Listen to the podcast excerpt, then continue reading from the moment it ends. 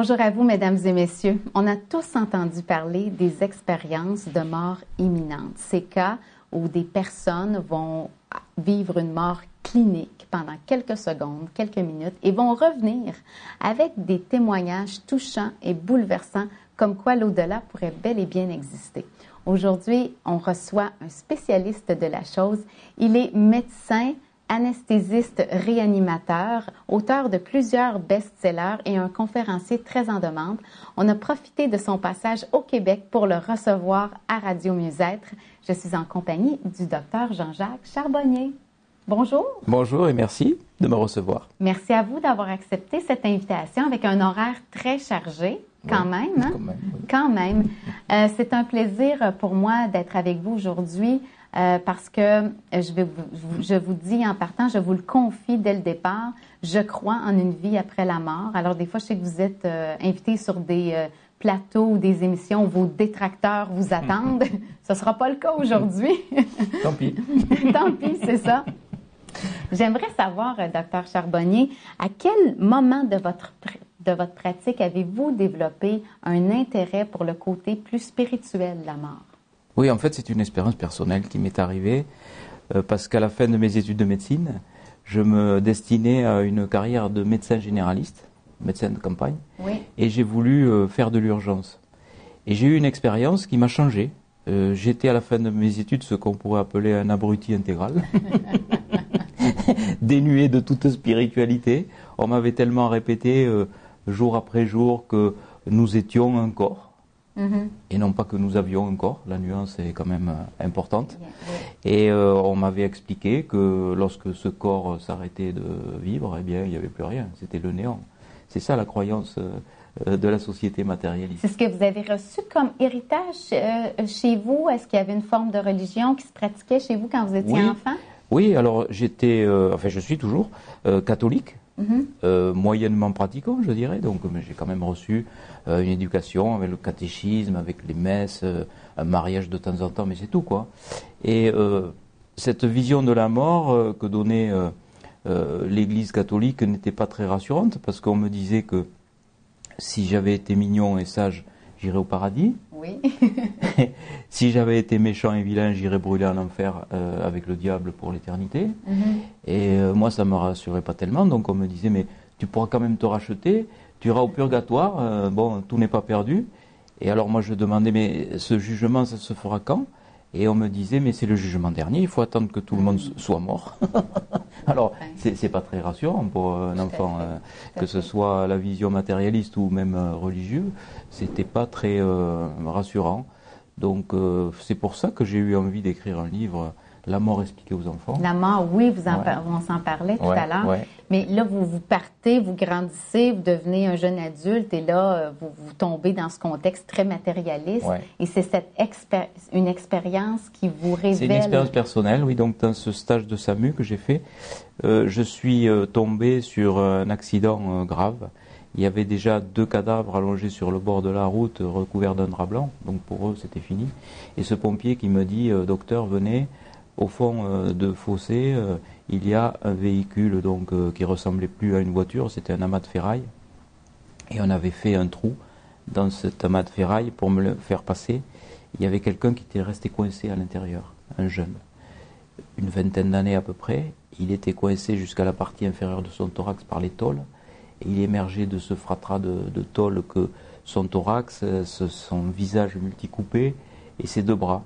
Et là, je devais rapidement, je le savais, le perfuser, c'est-à-dire remplir ses vaisseaux pour ne pas que le cœur s'arrête, parce qu'il y a des lésions d'écrasement, d'hémorragie interne, et si jamais on ne fait pas ça, très rapidement, le cœur s'arrête.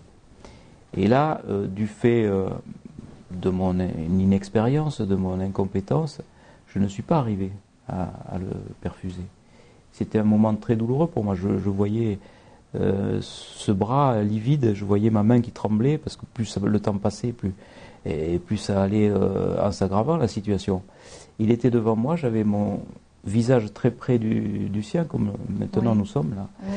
Et, et j'ai vu euh, cette pupille qui se dilatait, j'ai vu cette étincelle de vie qui partait de ce visage, et surtout j'ai senti une présence. C'est ça qui est bon. Ça peut paraître absurde, les gens qui vont nous écouter vont dire ah, il est fou. Non, mais pourtant c'est ça. J'ai senti une présence qui était vivante et joyeuse, qui partait de ce corps, par le haut de son crâne. Et c'est ça qui m'a changé. En quelques secondes, ma vie a changé. Je me suis dit c'est ça. Nous sommes un esprit dans un corps. Et euh, cet esprit continue à vivre lorsque le corps s'arrête de fonctionner. Et je me suis souvenu euh, de ce livre euh, lu des années avant, écrit par Raymond Moody, La vie après la vie, où il avait raconté dans ce livre que des gens qui avaient connu des arrêts cardiaques avaient connu exactement cette sensation de sortie de corps, la plupart du temps par le haut de leur crâne, et avaient vécu ces fameuses expériences, le tunnel, la vision d'une lumière extraordinaire avec cet amour inconditionnel retrouvé, euh, Dieu qui est retrouvé dans la lumière, euh, les défunts, les disparus qui viennent accueillir la personne qui arrive, euh, cette revue de vie, la, rétrocognition on appelle ça, donc ils ressentent tout le bien et le mal qu'ils ont fait aux autres, et il y a aussi cette ce passage dans le futur où certains sont capables de deviner ce qui va leur arriver après. Et puis ensuite le retour, donc transformé par cette expérience qui restera pour toujours l'expérience la plus importante de toute leur vie. Alors les gens reviennent vraiment transformés de ça. Je sais, vous faites beaucoup d'études, beaucoup de recherches, vous recueillez beaucoup de témoignages. Quels sont, est-ce qu'il y a certaines, euh, certains points communs dans ces transformations-là? Vous les décrirez comment? C'est assez euh, homogène comme euh, transformation. C'est-à-dire que les gens sont détachés des valeurs matérielles de cette planète, qui sont pourtant les motivations principales de nos sociétés occidentales. Hein. Euh, et quand on arrive de l'autre côté, l'être de lumière, il ne vous demande pas combien tu gagnes par mois, mm. combien tu as de voitures, quelle est la superficie de ta maison, quelle est ta reconnaissance sociale. non, tout ça, ça compte pas. Ce n'est pas ça qu'on leur demande. On leur demande comment as-tu aimé les autres? Qu'as-tu mm. fait de ta vie? Comment as-tu aimé les autres? Et quand ils sont de nouveau sur ce plan terrestre, après avoir fait ce voyage, eh bien, ils n'auront de cesse que de vouloir donner de l'amour aux autres. Euh, ça va développer certaines facultés. Certains vont devenir médiums, d'autres guérisseurs, d'autres vont développer des talents artistiques. Ils vont vouloir donner un petit peu de cet amour inconditionnel qu'ils ont rencontré dans la lumière. Alors bien sûr, ça va transformer euh, euh, tout. Euh, Toute leur perception. et puis l'entourage ne va pas les reconnaître forcément. Il y a un chiffre qui est parlant. Dans les 10 ans qui suivent l'expérience, 70% de divorce. Parce que euh, c'est pas du tout la même vie. Ils changent souvent de métier, ils, n'ont pas du tout les mêmes objectifs de vie. Euh, les amis ne les reconnaissent plus. parce qu'ils sont plus du tout les mêmes. Ils sont complètement changés. Surtout si leur vie d'avant était profondément axée dans les valeurs matérialistes. La plupart du temps, c'est ce qui se passe dans mon expérience ces gens-là vivent une transformation. Puis vous, ça a pris quelle couleur, votre transformation, quand vous avez vécu cette expérience tout jeune? Qu'est-ce qui se passe à l'intérieur de vous à ce moment-là? Ah ben, euh, je suis rentré chez moi. Oui. Euh, j'ai dit à, mon épouse, je veux plus être médecin généraliste. Ah, pour vrai? Oui. Alors qu'on avait tout planifié. Euh, on avait en vue une clientèle acheté à la campagne d'un vieux médecin qui partait. C'est pour ça d'ailleurs que je voulais faire de l'urgence, parce que je me suis dit, il va falloir se débrouiller tout seul euh, face à des situations d'urgence. Et euh, je lui ai dit, voilà, euh, il m'est arrivé une chose incroyable, et je veux étudier les comateux, je veux étudier, je veux consacrer mon temps à étudier l'anesthésie, la réanimation, c'est la spécialité qui me mettra le plus au contact avec les personnes qui partent de l'autre côté, parce que c'est en réanimation où on a le plus ce genre de situation. Quoi. Voilà. Donc j'ai euh, voulu être anesthésiste réanimateur.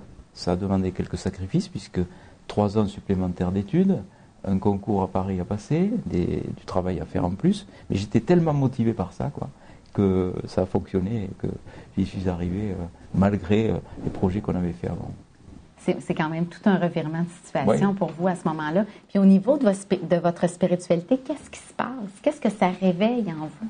Ça a réveillé euh, tout un tas de choses que j'avais oubliées euh, et qui ont euh, émergé à ce moment-là, notamment l'expérience de ma guérison à Lourdes.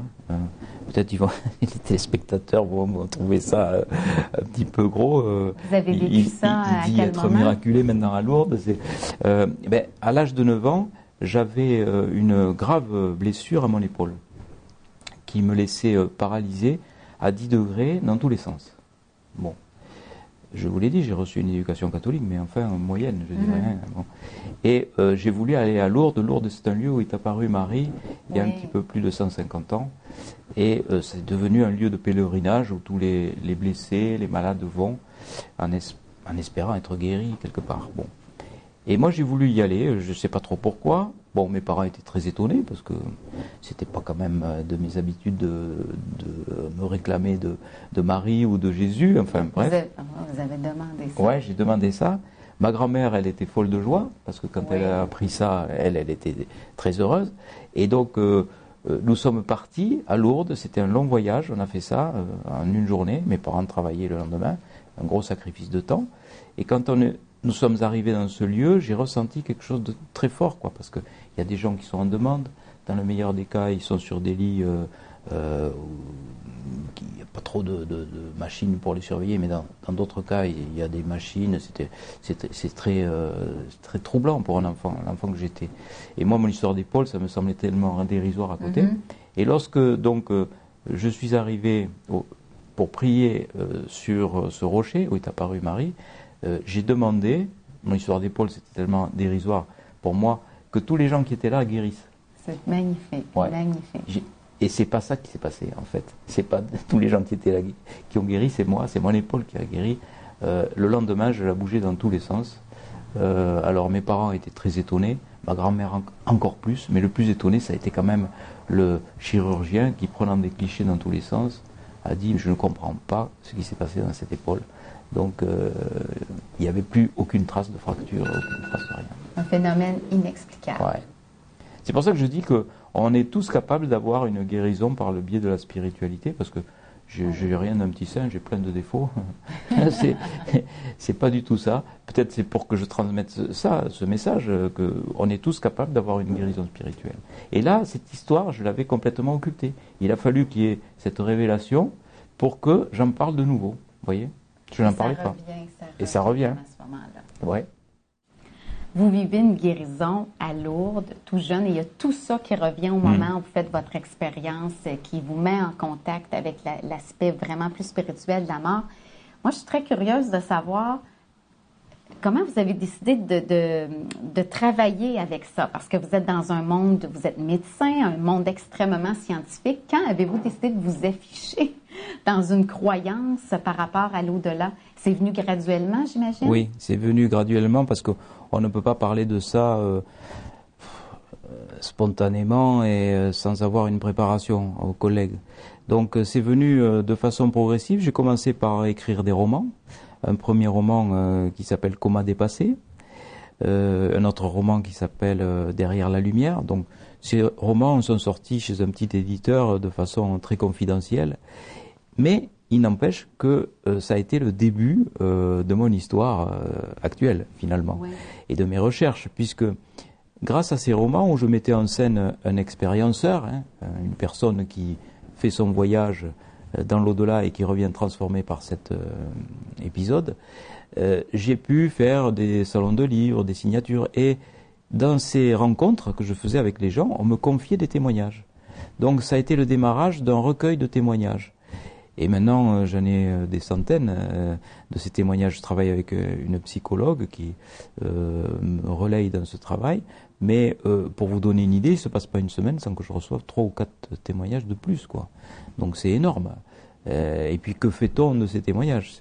Euh, C'est pour ça que j'ai eu envie de mettre en pratique euh, toute cette somme de connaissances de tous ces professeurs qui sont ces expérienceurs, qui m'ont appris beaucoup, et pour en tirer un certain nombre de conclusions, notamment une nouvelle modélisation de la conscience. Mm-hmm. Je pense que la conscience, telle qu'on la conçoit, elle ne peut plus être valide avec ces expériences. Pourquoi? Parce que tout simplement, on constate que lorsque le cerveau s'arrête de fonctionner, eh bien la conscience est encore plus performante que lorsqu'il fonctionne. C'est vraiment spécial. oui, Et, ce, que ça, ce que ça dit, c'est qu'en fait, ce n'est pas le cerveau qui est un générateur de conscience, c'est que la conscience est plus grande que nous-mêmes, en fait, si on veut ça comme ça. Moi, j'ai beaucoup aimé vous en parler dans le livre Les trois clés pour vaincre les épreuves euh, de la vie. Et là, vous parlez de, deux niveaux de conscience, la mm. conscience analytique et la, la conscience intuitive. Est-ce que vous pouvez nous expliquer la différence entre les deux? Oui, donc la conscience analytique, c'est celle que euh, on admet euh, traditionnellement, que les scientifiques admettent traditionnellement, c'est la perception des informations qui sont données par nos cinq sens, qui sont analysées par le cerveau et qui nous donnent la notion d'être nous-mêmes et de nous situer dans le temps et dans l'espace. Ça, c'est la conscience analytique. C'est celle qui est en éveil euh, dès qu'on ouvre les yeux et dès qu'on se déplace, etc. Bon. Mais il existerait une autre forme de conscience qui, elle, s'allumerait lorsque la conscience analytique s'éteint. C'est-à-dire, c'est la conscience euh, intuitive extraneuronale, qui est indépendante du cerveau, celle-là, et elle, s'allume donc lorsque la conscience analytique s'éteint. Elle s'éteint quand la conscience analytique Eh bien, elle s'éteint quand nous dormons, en période de coma, coma chimique provoqué par l'anesthésie générale aussi, ou alors lorsque le cœur s'arrête de fonctionner.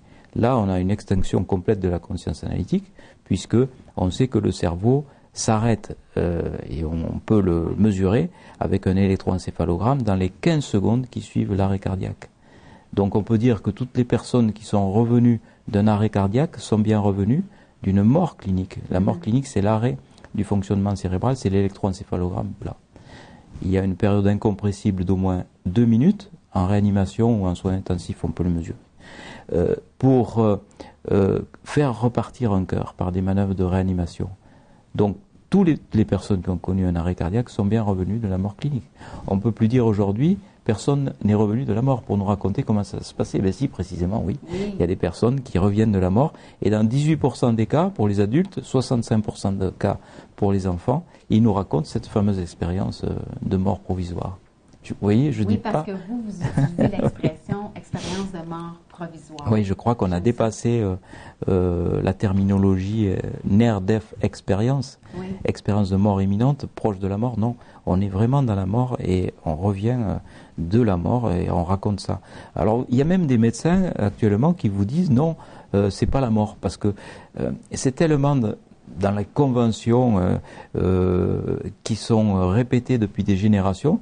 C'est vrai qu'il y a à peu près que depuis une cinquantaine d'années qu'on est capable de faire des manœuvres de réanimation cardiaque et qu'on est capable de revenir de la mort. Donc ça va être long avant de faire accepter aux gens, même à certains médecins, de dire oui, euh, ils étaient vraiment morts et ils sont revenus de la mort. Parce que et on leur a répété, euh, toujours pareil, dans leur éducation, leur grand-père leur a répété à leur père, et, eux ils le répètent à leur fils, on ne revient pas de la mort. Mais si, aujourd'hui, en 2015, on est capable de revenir de la mort.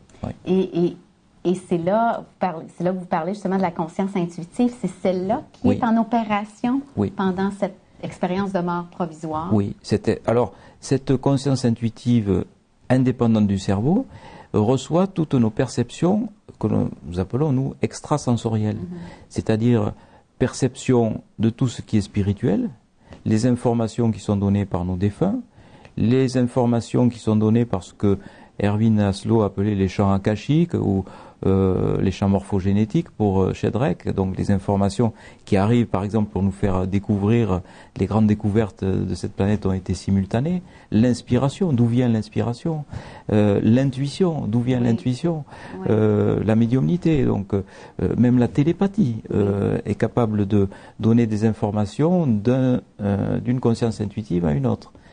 Beaucoup de mamans m'écrivent par exemple pour me dire qu'elles ont été alertées par leurs enfants qui étaient euh, en situation de détresse et elles ont pu euh, comme ça euh, agir pour éviter des drames quelquefois. Le fameux instinct maternel, oui, l'instinct maternel. qui dépasse, qui va bien au-delà de ce qu'on peut expliquer. Oui, et l'intuition aussi, l'intuition féminine. Les femmes ont beaucoup plus de conscience intuitive que les hommes. Nous, nous sommes plus dans l'analyse, nous, et c'est cette analyse-là qui nous rend malheureux parce que elle nous projette dans le futur, avec toutes les angoisses du futur. Elle nous euh, euh, projette aussi dans le passé, avec toutes les nostalgies. Elle nous euh, fait évaluer tout, elle nous fait mesurer tout, donc on, se mesure par rapport à l'autre. Mhm. Euh, qu'ai-je de plus que lui? Pourquoi c'est lui et pas moi? Pourquoi c'est elle et voilà. Tout ça, ça renforce notre ego et ça nous rend malheureux. C'est ce que les orientaux appellent le mental. Hein. Ça fait un bruit. Voilà, ça fait un bruit assourdissant et ça empêche notre conscience intuitive d'être éveillée.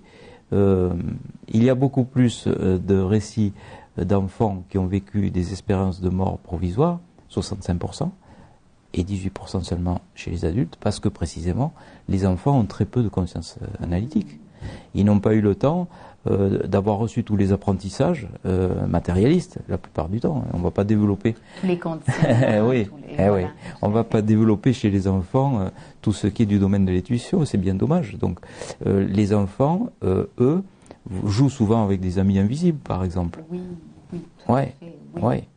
Ils voient passer des silhouettes. Ils ont ou, encore, quand ils ont leur, leur, leur toutou, leur qui semble vivante. Oui, oui. C'est vrai, on mm. dirait vraiment que pour eux, c'est animé, c'est mm. vivant, il y a quelque chose de mm. plus grand que, que la poupée elle-même. Ils sont capables d'avoir aussi des visions, ils voient passer des silhouettes. Moi, je me souviens de mon fils Laurent, quand il avait 5-6 ans, il me disait Papa, il y a une dame qui vient de passer dans la, dans la pièce. Et bon, euh, il fallait pas l'envoyer balader, il fallait dire oui, oui, d'accord. Ils ont cette, connexion. Comment nous, on peut cultiver la connexion à la conscience intuitive? Ben, je pense qu'il faut essayer de faire taire le plus possible notre conscience analytique. Alors, euh, bon, il, ça serait dommage de falloir attendre que notre cœur s'arrête pour, euh, ou d'être anesthésié, ou alors d'être dans le coma. dans le sommeil, on a cette connexion, mais tout de suite au réveil, on va le balayer par la conscience analytique. On, va, euh, on ne va pas mémoriser tout ça parce que euh, les informations nous arrivent toutes les nuits et plusieurs fois par nuit. On rêve toutes les nuits et plusieurs fois par, nuit. Malheureusement, dès le réveil, la conscience analytique euh, fait le ménage. Alors comment peut-on le, le, recueillir ces informations? Il faudrait tout de suite, dès qu'on se réveille, avant de l'avoir oublié, noter, mhm. parce qu'on va l'oublier tout de suite, et encore même en faisant ça, quelquefois ça va tellement vite qu'on l'a déjà oublié, ou alors on peut aussi développer ça par euh, la méditation, par la prière, la connexion. Il y a des expériences qui sont faites aussi euh, avec des euh, chamans, des expériences chamaniques. certaines plantes comme l'ayahuasca ou l'iboga peuvent ouvrir la conscience intuitive. Stanislas Grof a fait des études avec le LSD. Enfin, il y a différentes façons euh, de, euh, de l'ouvrir, mais euh, bon, il, faut, il faut dire aussi que ça peut être dangereux, donc il faut être quand même accompagné. Je crois que pour ceux qui nous écoutent, la meilleure façon, c'est la prière et la méditation. La prière et la méditation. Parce que vous décrivez un exercice que vous vous faites vous, quand vous allez dans une chambre, une pièce seule, et là, vous vous répétez ici et maintenant, mm. ici et maintenant. Mm. Je pense que vous imaginez aussi comme un ressort. Oui, un peu. Ben, je trouvais ça très, très applicable, très facile mm-hmm. à faire. Je trouve que ça parlait beaucoup. Oui, parce que si on est dans l'ici et maintenant, on n'est plus dans l'analyse par rapport au futur et au passé. C'est très difficile à faire, de profiter de l'instant euh, présent, comme là de cette conversation. On est entièrement dedans, on le sent. Mais c'est pas facile parce qu'il faut euh, enlever toutes les idées parasites qui arrivent. Il faut vraiment être, pour, euh, je pense, pour être dans l'instant, il faut avoir l'habitude de faire cet exercice-là. Il faut euh, profiter euh, de tous les instants de la vie. C'est ce que nous disent les expérienceurs d'ailleurs. Quand euh, ils sont passés de l'autre côté, ils reviennent en nous disant mais on ne profite pas suffisamment, on, ne, savoure pas pleinement un coucher de soleil, une discussion avec un ami, tout ça, on ne sait pas le faire. Et cette conscience intuitive qui a été éveillée dans l'expérience, ils essayent de la retrouver après dans leur vie. Et euh, bien sûr, ça leur ouvre monde, le monde de, la spiritualité. Et est-ce que c'est un peu une déception J'imagine que lorsqu'ils reviennent, ils ne retrouvent pas le même état. Est-ce qu'il y hmm. en a beaucoup qui vivent une déception? Ah oui. Sûrement. Oui, bien sûr. Euh, ils, ils, savent que de l'autre côté, c'est bien mieux. Bon, il faut dire à nos auditeurs, euh, téléspectateurs qu'il ne faut pas aller se suicider après. Non, non, pas du tout. Non, non, non. c'est bien mieux, mais ça ne veut pas dire qu'ils ont envie d'y retourner. Ça veut dire qu'ils euh, ont envie de mieux savourer la vie et de savoir euh, faire au mieux pour profiter de tous les instants de la vie et de profiter des autres comme ça. Mais dans le bon sens du terme, hein, parce que c'est pas le profit pour euh, profiter du copain et de ses avantages. C'est pas fait. du tout ça. Tout à fait. Docteur Charbonnier, euh, il, y a eu un moment dans ma vie où j'ai euh, beaucoup euh, lu Sainte Thérèse de l'Enfant Jésus. Sainte Thérèse de l'Enfant Jésus disait ceci de son corps. Elle disait Je me sens à l'étroit dans mon corps. Je n'ai jamais été confortable dans mon corps. Puis je me souviens quand j'ai lu ça, je me disais c'est exactement la même chose pour moi. Et je sais qu'il y a beaucoup de gens pour qui vivent ce sentiment-là. Dans votre livre, à un moment donné, vous décrivez un peu que, le corps est un peu une prison. Hmm. Tout à fait, oui. Beaucoup de gens ressentent ça? Oui, Oui. parce qu'il y a une telle expansion de conscience quand on sort de son corps que l'on voit euh, les manœuvres de réanimation, bien sûr, bon, euh, que l'on se projette à des distances incroyables pour euh, être près de la personne qu'on aime et décrire en temps réel ce qui se passe. Et, et c'est là qu'on se rend compte que c'est pas une hallucination. Et puis cette expansion de conscience avec des possibilités, non seulement de voyager dans le temps et dans l'espace, de passer à travers la matière, etc., d'être dans cet amour qui est jamais euh, terrestre, tellement il est puissant. Aucun amour terrestre équivalent. C'est un petit peu vexant d'ailleurs pour nous parce que Oui. euh, nous on est très malheureux de voir nos êtres chers partir. Ben eux ils sont malheureux que de nous voir pleurer à leur disparition. Euh, donc ils sont dans un tel bain d'amour que quand ils reviennent il y a une nostalgie terrible de ce moment-là.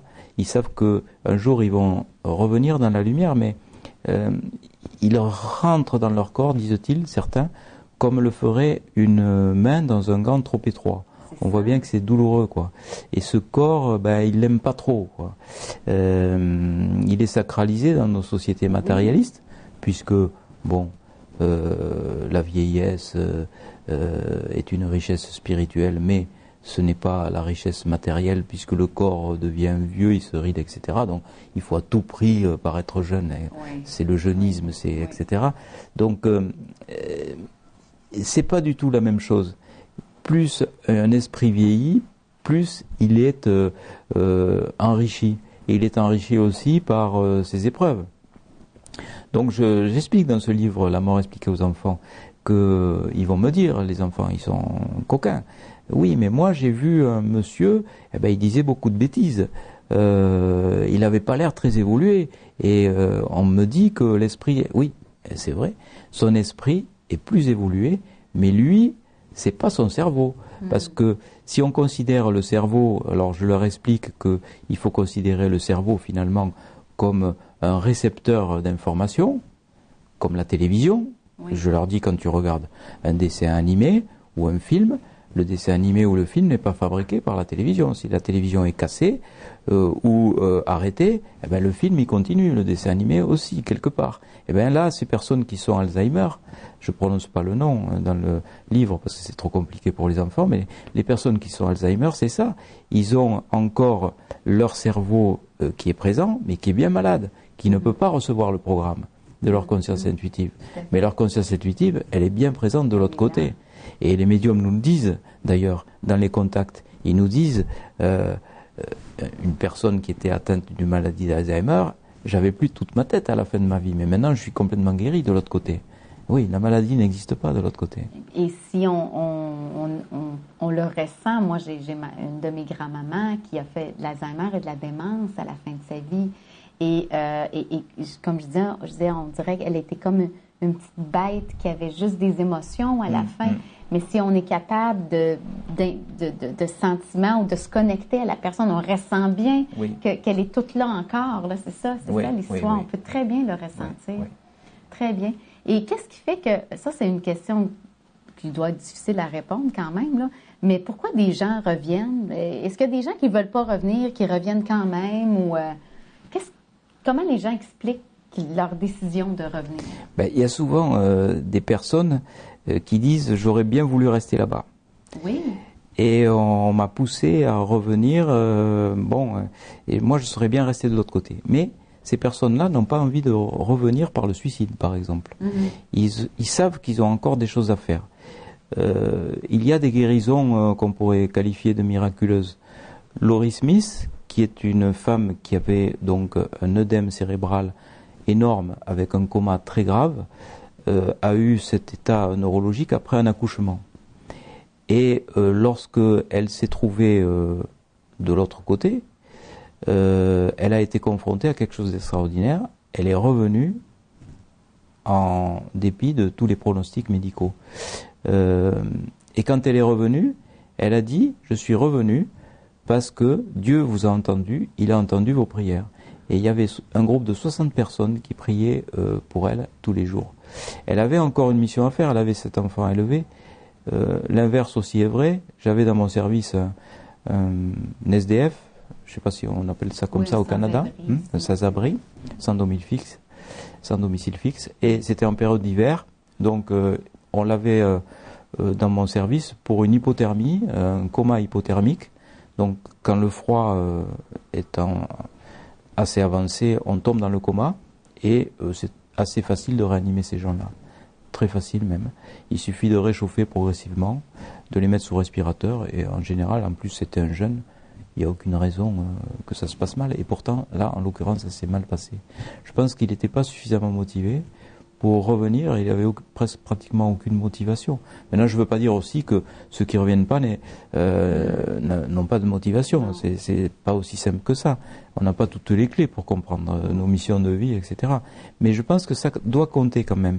Je pense que les gens qui, qui ont une mission terrestre à faire encore, à accomplir, euh, comme cette maman qui avait des enfants à élever, puisque celle-là c'était la plus jeune, sont beaucoup plus aptes à revenir euh, surtout en plus si on les aide par des groupes de prière.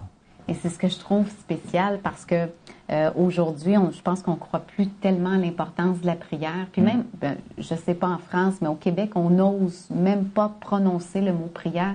Des fois, les gens vont dire on va lui envoyer des ondes positives, mais qu'est-ce que c'est? Si c'est pas la prière? Mm. On sous-estime le pouvoir de la prière. Moi, d'entendre ça, qu'il y avait un groupe de 60 personnes et que la dame revient en disant ben, je, je reviens parce que vous voulez que je, que je revienne. Je trouve ça fascinant. Oui, oui, oui. Je trouve ça fascinant parce que on, ne, croit plus au pouvoir de la prière. Oui, c'est bien dommage d'ailleurs. Vous dites ça pour le Canada, mais en France, c'est bien pire encore. C'est pire. Parce que la France est un pays spirituellement sous-développé par rapport au Canada. Euh, la région de Québec, en plus, j'ai l'impression, est fortement. Quels euh, sont les symptômes d'un pays euh, spirituellement sous-développé? Moi, ben j'aurais tendance à vous dire qu'au Québec aussi, c'est un peu ah comme oui? ça. Ah bon, j'ai pas, pas ressenti comme. Bon, peut-être que. Il y a de l'ouverture. Il faut dire aussi que je vois surtout des gens qui sont dans la spiritualité dans mes conférences. Certain, les gens qui viennent vous voir sont ouverts, mais c'est pas. La spiritualité est très tabou au plan social au Québec. Ah oui? Et ça, je pense que ça crée cette espèce de sous-développement. J'aime beaucoup votre expression d'ailleurs de, sous-développer euh, spirituellement. Quels sont les symptômes d'une société sous-développée spirituellement? Ben, C'est une société qui euh, refuse catégoriquement tout ce qui a euh, rapport à la spiritualité et confondent probablement religion et spiritualité. Mm-hmm. Je crois que la France a beaucoup souffert des guerres de religion avec son histoire, etc. Il y a eu beaucoup euh, euh, d'histoires où elle était euh, malmenée à cause des religions, alors que la religion, ça n'a rien à voir avec la spiritualité. On peut être religieux sans être spirituel, et l'inverse aussi. On peut être spirituel sans avoir une religion. Mais je crois que quand même la religion, si elle est faite avec son cœur, est un bon moyen d'exercer sa spiritualité. Maintenant, la spiritualité n'a pas besoin de dogme. Elle n'a pas besoin de hiérarchie, elle n'a pas besoin euh, de représentation sociale, elle n'a pas besoin de sanctions disciplinaires, alors que tout ça, on le retrouve plus ou moins euh, dans les religions, quoi. Euh, voilà, c'est un petit peu dommage, mais si toutes les religions du monde ont un point commun, c'est quand même la spiritualité. Tout à fait. Puis, est-ce que lorsque on, on est, si on parle d'une société qui est sous-développée spirituellement, elle vit davantage dans sa conscience analytique, clairement. Absolument, oui. Parce que lorsqu'on cultive, lorsqu'on cultive notre côté spirituel, forcément, on vit davantage près de cette conscience intuitive dont vous mm. parlez. C'est sûr. Ah. On est euh, dans l'analyse, donc on n'est pas dans la spiritualité, on n'est pas dans la conscience intuitive. Mm. Euh, tout ce qui a trait à l'esprit euh, est occulté. Bon, voilà. les objectifs de vie de nos sociétés matérialistes, c'est pas la spiritualité. Alors que pour les expérienceurs, oui les expérienceurs, c'est ceux qui comptent le plus. Être dans l'amour, euh, c'est ce mot-là qu'il faut, qu'il faut retenir. L'amour inconditionnel, quoi. C'est-à-dire l'amour sans attendre quelque chose en retour. Euh, dès qu'on est dans cette connexion euh, d'amour inconditionnel, on est dans la divinité, on est relié à Dieu chaque fois. on le ressent, on a une espèce de petit frisson sur, sur les bras là quand on parle de ça. Parce que les gens sont dans l'attente d'autre chose que de la reconnaissance. C'est un père de famille qui va plonger dans l'eau glacée pour euh, sauver un enfant au péril de sa vie. S'il avait analysé la situation, il aurait dit, il n'aurait pas fait, il aurait dit la probabilité pour que je m'en sorte et que lui s'en sorte, c'est ridicule comme attitude. Et ça, c'est un, acte d'amour inconditionnel. Ça, c'est, on est relié à Dieu si on fait ça. Euh, les, grandes marches euh, qui sont faites après des attentats terroristes, là aussi, on ressent ce frisson parce que c'est quelque chose qui est relié à Dieu tout à fait. Le don de soi. Le don de soi. Hein, qui n'est pas mm. quelque chose qui est populaire dans nos sociétés, euh, mm. sociétés matérialistes. Vous parliez tantôt des enfants. Euh, moi, moi, le sort spirituel de nos enfants me préoccupe beaucoup. Et des fois, je me demande quel avenir on peut envisager pour des enfants à qui on ne parle pas du tout de spiritualité. Et là, on fait très bien le lien aussi de dire à qui on ne parle pas d'un possible au-delà. Selon vous, qu'est-ce qui peut euh, attendre une génération comme celle-là? Hmm. Ben, je pense qu'on ne naît pas matérialiste, on le hmm. devient. On le devient. On le devient. Nos enfants sont poussés dès, le, dès leur plus jeune âge avec les jouets, avec les trucs vidéo, les machins, dans un monde euh, matérialiste, monde virtuel quelquefois, mais matérialiste. Et euh, ça, c'est un poison, quoi. Euh, il faut leur apprendre qu'il y a autre chose que le monde matériel, il y a autre chose que les objectifs de vie, euh, être bon à l'école, euh, avoir beaucoup d'argent. pourtant, hein, c'est ce que les parents, la plupart du temps, ont comme principal message à donner aux enfants, quoi. Être bon à l'école et avoir beaucoup d'argent.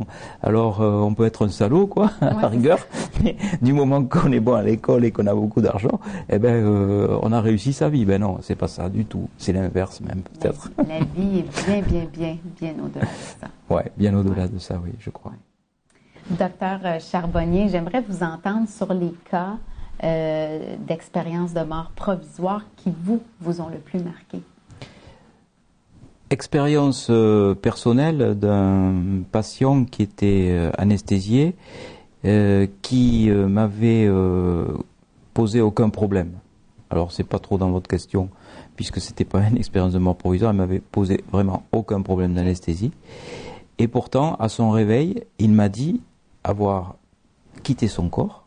Il a décrit son opération parfaitement. Ah il a décrit aussi son opération, mais celle qui se passait dans le bloc opératoire à côté. Il a pu voyager dans le bloc opératoire à côté, et ça, personne n'a pu euh, lui raconter ou quoi que ce soit et euh, il est revenu pour me le dire. Alors quand je raconte cette histoire en conférence, euh, il y a beaucoup de collègues euh, anesthésistes réanimateurs qui assistent à mes conférences et ils me disent mais c'est incroyable, toi tu as toujours des trucs extraordinaires et moi il m'arrive jamais rien. Mais il se trouve que Vous les... êtes ouvert. Ben, et les gens le savent. Donc, euh, euh, quelqu'un qui va vivre cette expérience et, et il va pas forcément aller se confier au premier venu euh, qui n'est pas ouvert, quoi. Bon, moi j'ai la réputation d'être ouvert, donc on, on, a on a ce type d'expérience. Les expériences les plus troublantes que j'ai ressenties moi, comme attestant, je veux dire, l'authenticité de l'expérience en tant que expérience réelle, mhm. c'est l'expérience de Pamela Reynolds, cette femme qui est opérée d'un anévrisme du tronc cérébral, pour laquelle on, est obligé d'arrêter sa circulation cérébrale pendant une heure, de refroidir son cerveau à 15 degrés 5. À cette température, il n'y a aucune possibilité d'avoir le moindre échange biochimique entre deux neurones. Et euh, pourtant, à son réveil, elle décrit son intervention. Les instruments qui ont été utilisés, euh, la conversation qui a eu lieu entre le chirurgien et le cardiologue qui était là. Elle a vécu bien sûr l'expérience euh, traditionnelle, le tunnel euh, dans l'au-delà. Elle a vu son oncle qui a euh, intimé l'ordre de revenir dans son corps. Elle a été transformée évidemment de la même façon que les autres expérienceurs par, par ce qu'elle avait vécu. Mais ce qui est le plus surprenant, c'est qu'elle a été capable de décrire toute son intervention. Euh, elle a entendu avec autre chose que ses oreilles, elle a vu avec autre chose que ses yeux, et elle a compris tout ça avec autre chose que son cerveau, puisqu'il ne fonctionnait pas. Donc ça, c'est vraiment une preuve documentée et absolue. Euh, il y a aussi le cas euh, d'Eben Alexander, ce neurochirurgien, professeur à Harvard, qui enseigne la chirurgie du cerveau à ses étudiants. Et pour lui, toutes ces expériences dont il a entendu parler euh, de mort provisoire, ce sont des hallucinations dues à un dysfonctionnement du cerveau. Parce que lui, c'est un matérialiste, il travaille sur la matière, le cerveau, quoi, c'est de la matière. Et pourtant, il lui arrive euh, une expérience personnelle. Il euh, est attaqué par une bactérie qui s'appelle Escherichia coli, qui lui provoque une sidération de tout son cortex cérébral. Et là, il peut documenter euh, véritablement ce qu'il a vécu et son coma, parce qu'il est lui-même neurochirurgien, donc il a rassemblé toutes les pièces attestant que son cortex ne fonctionnait plus. Et pourtant, dans son expérience, il vit euh, une incursion dans l'au-delà, il voyage sur les ailes d'un papillon géant, accompagné par le visage d'une personne qu'il ne connaît pas encore, le visage magnifique d'une femme qu'il ne connaît pas, qui lui sourit, et l'accompagne tout au long euh, de son voyage et il récupère euh, très bien, sans aucune séquelle, de, euh, son, de son coma et de sa maladie, alors qu'il y a 1% seulement de probabilité de survie, avec mhm. des séquelles encore, lui il n'en a aucune, alors ça aussi c'est un vrai miracle, et là aussi on apprend qu'il y avait des groupes de prière qui s'étaient organisés pour qu'il revienne à la, à la, vie, et là, c'est ça qui, qui, est, qui est le plus troublant, il reconnaît ensuite le visage sur une photo de la femme qui l'a accompagné, c'était sa sœur biologique décédée. Eh bien. Alors pour lui, c'est une preuve. C'est toute une, ah oui, c'est toute une preuve pour lui. Qui, euh, pour lui, c'est sûr, euh, c'est pas une hallucination puisque l'image de cette femme n'existait pas dans son cerveau. Il a ah. retrouvé ensuite ses parents biologiques qui lui ont montré la photo de sa sœur décédée au moment de son coma. Et donc là, vraiment, euh, c'est une preuve époustouflante. Alors pour Raymond Moody, il a écrit un livre donc avec lui que j'ai préfacé Raymond Moody et Ben Alexander, une conversation entre ces deux hommes brillants qui ont vraiment relevé euh, à, nouveau le niveau euh, de connaissance des expériences de mort provisoire. Pour Raymond Moody, qui travaille depuis 40 euh, ans sur le sujet, c'est l'expérience la plus fascinante qui lui ait jamais été donnée à étudier, l'expérience d'Eben Alexander. Donc là, je crois que ces deux exemples, Eben Alexander, Pamela Reynolds, mon petit exemple personnel aussi de, de personnes qui va euh, visiter le bloc pendant l'anesthésie, euh, tout ça, ça nous montre quand même que c'est euh, des phénomènes qui sont, qui sont en rien hallucinatoires.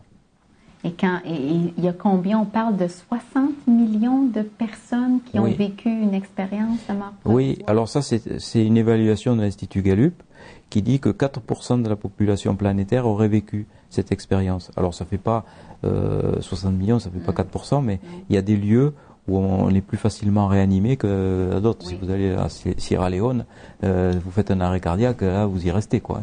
Si vous faites euh, la même chose à Montréal, euh, vous avez beaucoup de chance de, ou ici vous avez beaucoup de chance d'être réanimé parce qu'il y aura euh, des, des, des, services d'urgence, il y aura quelqu'un qui vous fera un massage cardiaque, etc.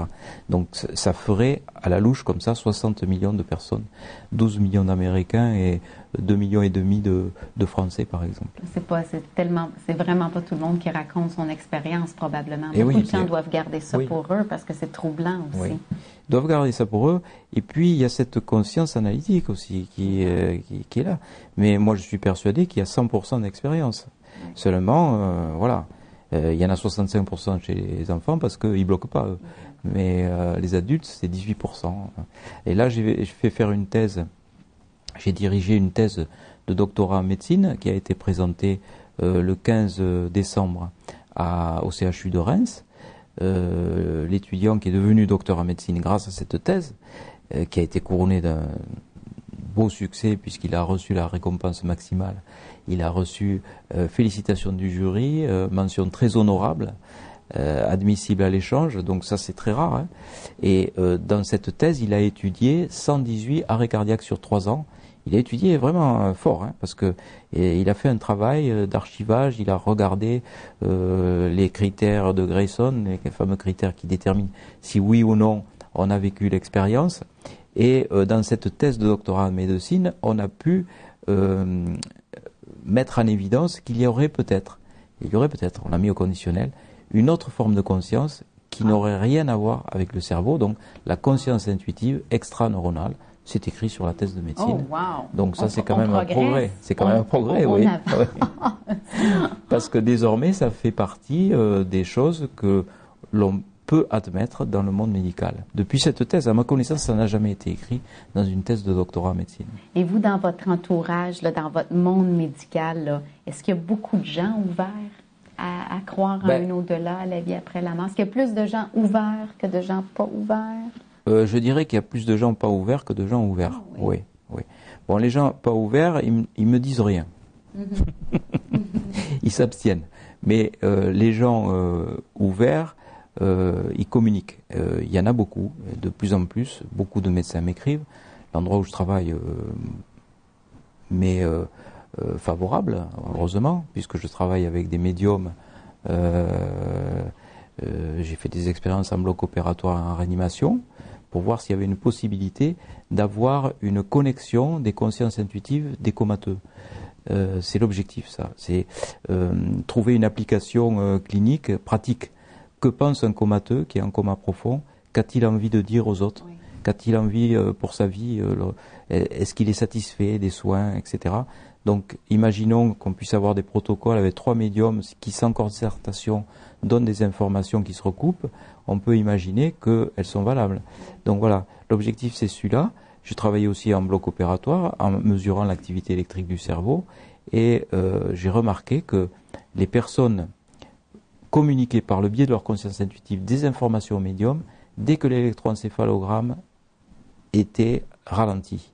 C'est-à-dire que dès que l'activité électrique est la plus basse possible, dès que la conscience analytique euh, finalement est au repos, eh ben c'est là où la conscience intuitive euh, donne les informations et des informations qui sont vérifiables après. C'est ça qui est, qui est, qui est intéressant parce qu'on peut vérifier après. Alors ce qui est amusant aussi, mais qui n'est pas très étonnant, c'est que la personne qui a communiqué ces informations ne s'en souvient absolument pas. Elle ne s'en souvient pas. Et non, parce que sa conscience analytique, dès le réveil, a euh, censuré euh, euh, toutes les informations qui ont été données. C'est absolument fascinant, docteur Charbonnier. Merci, infiniment d'avoir été de passage. vous, vous avez plusieurs livres, mais un que je recommande définitivement, c'est Les sept bonnes raisons de croire à l'au-delà le livre à offrir aux sceptiques et aux détracteurs, parce qu'il y en a dans, vraiment dans notre entourage, des gens. Euh, Il y en a beaucoup. Oui, beaucoup. Puis vous, c'est bien parce que vous prenez d'assaut certaines objections et. Euh, et en plus, je dirais même qu'ils ne sont pas sceptiques, parce que quand un sceptique, il ne, il ne donne pas de conclusion voyez Alors que ce que j'appelle les, sceptiques, en fait, ce sont des croyants, euh, qui sont dans le, les dogmes de la pensée matérialiste, ils sont dans la croyance matérialiste, ils sont dans la croyance de la mort néant. Et moi, je les mets au défi d'écrire un livre, Les sept bonnes raisons de croire à la mort néant. Il n'existe pas encore, ce livre. Ce serait effectivement très, très bien. Merci infiniment. et j'espère qu'on aura la chance de vous accueillir encore à nouveau au Québec. Et on peut vous retrouver sur votre site web, www.charbonnier avec un n.fr, c'est ça? Et naturellement, se procurer vos livres en librairie. Merci beaucoup. Merci infiniment.